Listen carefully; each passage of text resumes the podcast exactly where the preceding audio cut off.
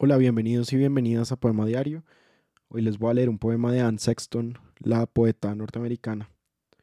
Cuando un hombre entra en una mujer, cuando un hombre entra en una mujer, como el oleaje que muerde la orilla una y otra vez, y la mujer abre la boca de placer, y sus dientes brillan como el alfabeto, Logos aparece ordeñando una estrella, y el hombre dentro de la mujer hace un nudo para que nunca más estén separados, y la mujer sube a una flor, y Logos aparece y desata los ríos.